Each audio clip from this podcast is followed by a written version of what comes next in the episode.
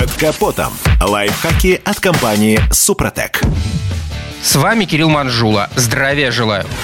Покупка БУ автомобиля всегда была лотереей, но сегодня найти что-то относительно приличное стало еще сложнее. Тем не менее, достойные варианты иногда пораскакивают, и их надо быстро хватать, иначе через час приедет следующий покупатель, более расторопный и азартный. Давайте на чистоту. Автомобили, которые никогда не бывали в авариях и достойно обслуживались, на доску объявлений просто не попадают. Их продают по знакомым.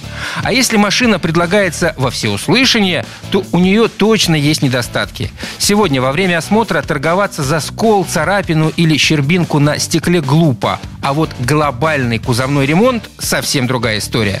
Это всегда след серьезной аварии, которая наверняка затронула геометрию кузова – что будет тщательно закамуфлировано продавцом.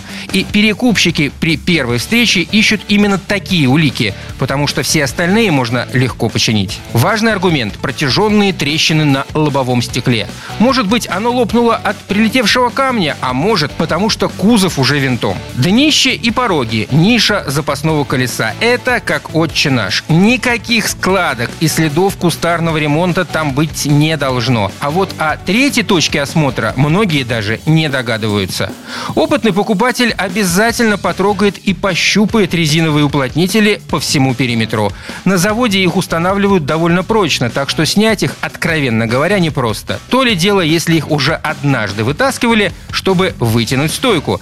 Тогда резинку можно достать вообще без усилий. Вытянутая и крашеная стойка, для чего, собственно, и требуется снять резиновый уплотнитель, последствия серьезного ДТП. Брать такой транспорт не стоит. Где гарантия гарантия, что машина будет ехать прямо, не сожрет покрышки и переживет следующий удар. Да и восстановление подушек безопасности – дело дорогое и хлопотное. Гораздо проще и дешевле поставить заглушки и прочие обманки. Поэтому, увидев легко слетающий с посадочного места уплотнитель, любой опытный перекуп мгновенно сообразит, что дело пахнет керосином и примет для себя одну из двух стратегий. Либо откажется от приобретения такого автомобиля, либо начнет узнавать подробности и давить на хозяина с просьбой о куда более ощутимом дисконте. На этом пока все. С вами был Кирилл Манжула. Слушайте рубрику «Под капотом» и программу «Мой автомобиль» в подкастах на нашем сайте и в мобильном приложении «Радио КП», а в эфире с понедельника по четверг в 7 утра. И помните, мы не истина в последней инстанции, но направление указываем верное. Спонсор программы ООО «НПТК Супротек». Под капотом.